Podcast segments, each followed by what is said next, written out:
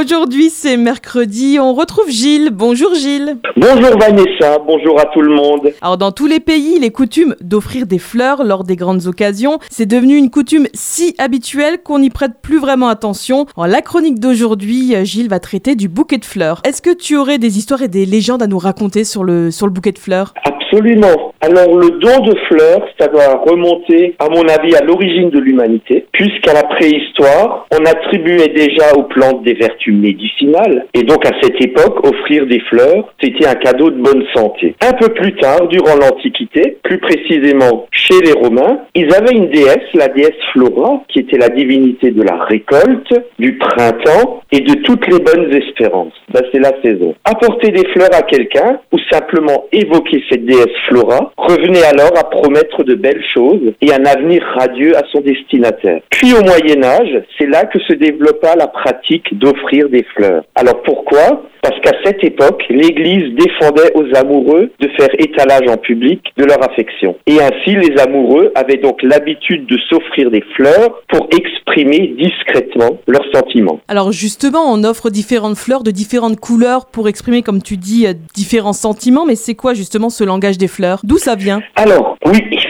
faut savoir que c'est déjà une coutume d'origine persane. L'arrangement, le type de fleurs, les couleurs, tout avait une signification codée. Le premier livre sur le langage des fleurs a été écrit en 1819 et par une Française, Louise Cortambert. Il existait aussi en 1884 le Code secret des fleurs, un livre qui est paru sous l'époque victorienne en Angleterre, donc société très prude, et qui rencontra un immense succès. Alors par exemple, la rose signifie l'amour, ça c'est connu. En rouge, la passion, et dans un bouquet avec 12 roses rouges, c'est une demande en mariage. En jaune, c'est l'infidélité, en bleu, l'espoir et la patience. Alors il y a une plante dont on connaît tous le langage symbolique, c'est le chrysanthème, qui signifie l'éternité. C'est pour ça qu'on la trouve sur les cimetières. Alors on peut aussi citer la fougère, qui signifie la fascination, et même le tournesol, et c'est très joli, qui veut dire mes yeux ne voient que vous. Il va falloir se méfier du coup pour offrir des fleurs désormais.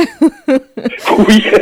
Alors Gilles, on m'a toujours dit que quand on offre un bouquet de fleurs, fallait toujours offrir un nombre impair. Pourquoi? Alors la superstition voudrait qu'offrir des roses par nombre impair prouve que le bouquet n'est destiné qu'à une seule personne. Ah, on peut pas le diviser. voilà, on peut pas le diviser en un nombre égal de fleurs quand Alors de façon plus romantique, l'homme conserverait une des fleurs du bouquet, généralement pour l'accrocher à sa boutonnière, en guise de partage du sentiment. Et quand elle se fane, c'est qu'il est temps d'offrir un nouveau bouquet. Mais a priori, c'est une tradition purement française. Une autre explication, c'est qu'offrir un nombre impair de roses était un moyen de prouver que les fleurs n'avaient pas été achetées sur le marché, mais provenaient bien d'un fleuriste. Puisque sur les marchés, ils ne vendaient les roses qu'en nombre pair et que les magasins de fleurs utilisaient cette astuce pour s'en démarquer. Après, pair ou impair, qu'importe. C'est évidemment l'intention qui compte. Et pour une femme, il y a le bouquet certainement peut-être le plus important de sa vie, c'est le bouquet de la mariée. Alors que peux-tu nous dire euh, justement sur le bouquet de la mariée, Gilles? Alors pendant l'Antiquité, la mariée portait un bouquet généralement composé d'herbes aromatiques, comme de la ciboulette ou encore du thym, qui était censé chasser les mauvais esprits le jour du mariage. Mais il comportait également des herbes aphrodisiaques. Très important pour la nuit de noces. Voilà,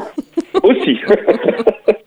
Alors, au XVIIIe siècle, le bouquet de la mariée se composait essentiellement de fleurs d'oranger pour leurs agréables odeurs. Et là, bon, c'est un peu moins glamour, mais il faut savoir à cette époque, bon, les fleurs odorantes étaient en fait surtout utilisées pour masquer les odeurs corporelles des gens, car il n'y avait pas beaucoup d'hygiène à cette époque. Ah, c'est moins glamour, comme tu dis, effectivement.